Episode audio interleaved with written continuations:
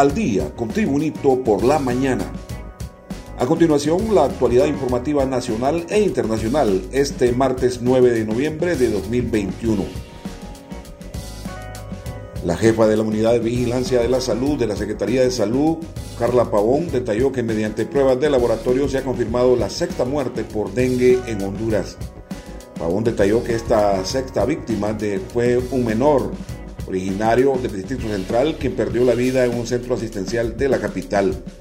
Reiteró el llamado a la población y a los padres de familia a estar atentos con los síntomas que presenten sus hijos, mantener limpias las viviendas para evitar que la enfermedad siga incrementando el número de casos. Más noticias nacionales con Tribunito por la mañana. El cadáver del joven ecuatoriano Jonathan Gustavo Castillo Sánchez, de 26 años, fue retirado ayer lunes por el consulado de su país de la morgue capitalina luego que se reportara su muerte en un fatídico accidente de tránsito la mañana del domingo pasado. El percance se produjo exactamente frente a las instalaciones de la Universidad del Zamorano, en el poblado del mismo nombre de Francisco Morazán, donde se especializaba en el área de agricultura, cuando un autobús de la zona lo arrolló provocándole la muerte de manera inmediata. De acuerdo con lo detallado por uno de los familiares, el joven tenía dos meses de encontrarse estudiando en la Universidad Zamorano, la maestría en agricultura tropical sostenible. Seguimos con el repaso al mundo de las noticias nacionales con Tribunito por la mañana. Como reconocimiento a su extraordinaria labor para salvar vidas, el gobierno entregó los primeros acuerdos de nombramiento permanente del personal de salud que ha laborado en primera línea durante la pandemia de COVID-19 en la costa norte, de casi 10.000 que serán beneficiados a nivel nacional. En el acto de firma de estos acuerdos de nombramiento realizado en el Hospital Mario Catarino Rivas de San Pedro Sula, en el norteño departamento de Cortés, se contó vía Zoom con la participación del mandatario Juan Orlando Hernández, mientras que de forma presencial estuvieron la ministra de Salud, Alba Consuelo Flores y otras autoridades. En la actividad se entregaron 200 acuerdos, de 1.750 que corresponden a la primera etapa de casi 10.000 que se darán a trabajadores de la salud en todo el país. Seguimos la actualización informativa con Tribunito por la mañana. El Sistema Nacional de Gestión de Riesgos, SINAGER, en su último informe reveló que al menos 2.8 millones de hondureños de los más de 7.1 millones actos para ser inmunizados no han querido aplicarse la vacuna contra el COVID-19. Aunque ya se ha visto que la vacunación ha reducido los contagios y hospitalizaciones, una gran parte de la población se niega a recibir la vacuna.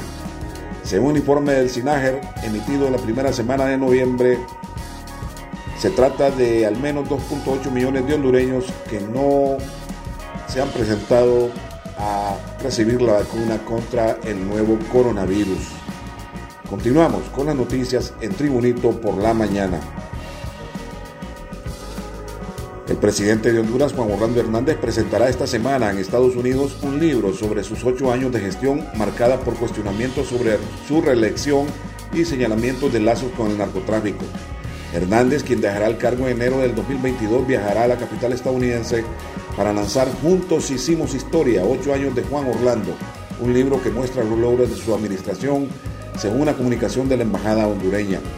La presentación del libro con un discurso a cargo del mandatario está prevista para el miércoles 10 en un hotel en el centro de Washington. Desde Managua se informa, un sismo de magnitud 6,3 en la escala de Richter sacudió la noche de lunes buena parte de Nicaragua sin reportes de momentos de daños materiales ni humanos, informaron fuentes oficiales. El temblor ocurrió a las 20.53 horas locales y su epicentro fue localizado en el Pacífico, 82 kilómetros al suroeste de la costa de Huehuete, en el departamento de Carazo, mientras que el hipocentro se situó a una profundidad de 21 kilómetros, indicó el Instituto Nacional de Estudios Territoriales, INETER, en un informe preliminar. El movimiento fue percibido en la capital Managua y toda la región del Pacífico nicaragüense.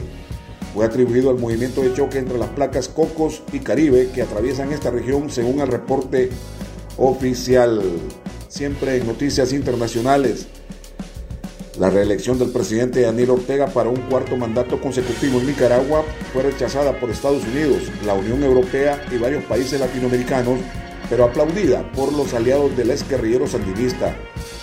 Apenas cerradas las urnas el domingo, Estados Unidos tildó los comicios de farsa y condenó, al igual que la Unión Europea, los resultados de la votación por falta de garantías para la oposición, mientras que Rusia indicó que la votación favorable, 75% a Ortega, se dio el respeto de la ley y Venezuela llamó a rechazar la injerencia de Washington en América Latina. Y en noticias de deportes, el entrenador argentino Pedro Troglio, estratega del campeón nacional Olimpia, estuvo en agenda de la selección, o por lo menos eso se filtró en el momento del despido del uruguayo Fabián Coito Machado, ya que sus números en el Olimpia son evidencia de su capacidad y experiencia mostrada en Honduras. Al final no entró en los planes de la Federación Nacional de Fútbol de Honduras, FENAFUT, y el puesto fue dado al ex mundialista colombiano Hernán Darío Gómez, quien le toca debutar el viernes en San Pedro Sula ante la selección de Panamá. Es un proceso que está en un tramo difícil, complicado por los puntos. Hay una remodelación, un cambio de técnico y es importante el primer juego ganarlo para que la moral y el nuevo entusiasmo se llenen de energía, consideró el entrenador argentino Pedro Troglio en comparecencia de prensa de su equipo. Y este ha sido el boletín de noticias de Tribunito por la mañana de este martes 9 de noviembre de 2021. Gracias por tu atención. Tribunito por la mañana te invita a estar atento a su próximo boletín informativo.